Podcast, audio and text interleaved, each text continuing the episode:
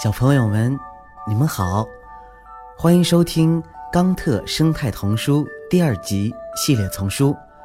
我是睡衣哥哥，今天呀，又要给你们讲故事了。好啦，故事呀，开始了。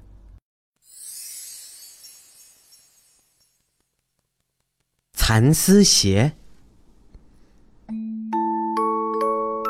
一只蚕宝宝在桑树上开心地吞食着树叶，它只有一根手指大小，正准备变成蚕蛾。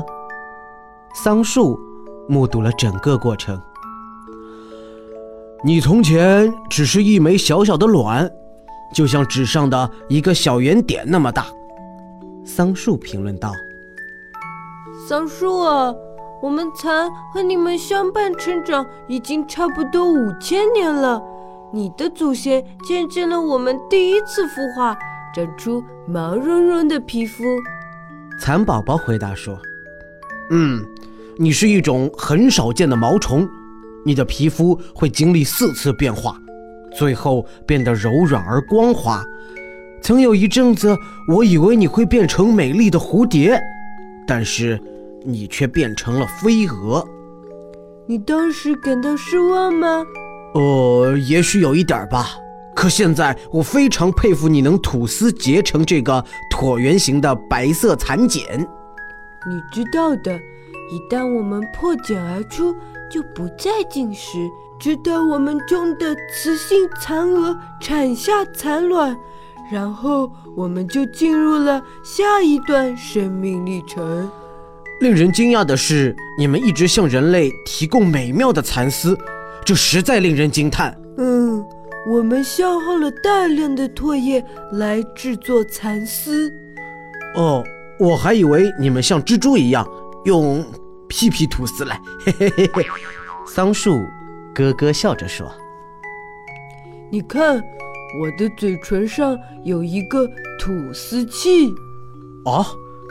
你用嘴唇吐丝啊？我听说你吐出的丝足有一千多米长嘞，还可能更长呢。但让我感到奇怪的是，人类只关心我吐出的丝，我的茧里剩下的东西也是非常有用的呀。用来堆肥吗？堆肥当然可以，但还可以有更棒的用途。我的茧。不会滋生真菌和寄生虫，这太棒了。不过，作为一棵树，这对我来说没什么用啊。你的确用不着，但是人类不但要穿丝绸衣服，还需要穿鞋子呀。那是当然。他们穿运动鞋的时间太长，就会导致脚趾甲被真菌感染，患上脚气。还有，穿那些时髦鞋子会让他们的脚变形。那你有什么意见吗？只要用我的茧来制作鞋底，就不会滋生真菌。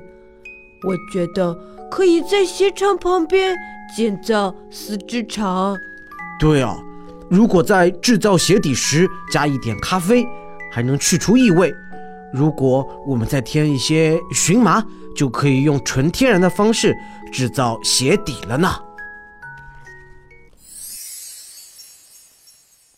想一想，工业应该只追求效率和利润吗？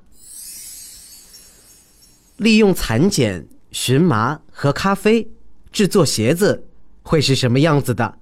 你能把它画出来吗？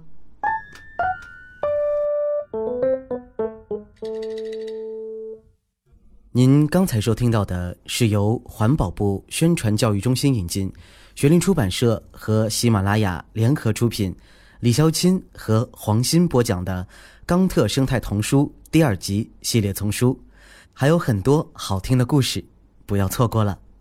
感谢你的收听，让我们下期再见，谢谢。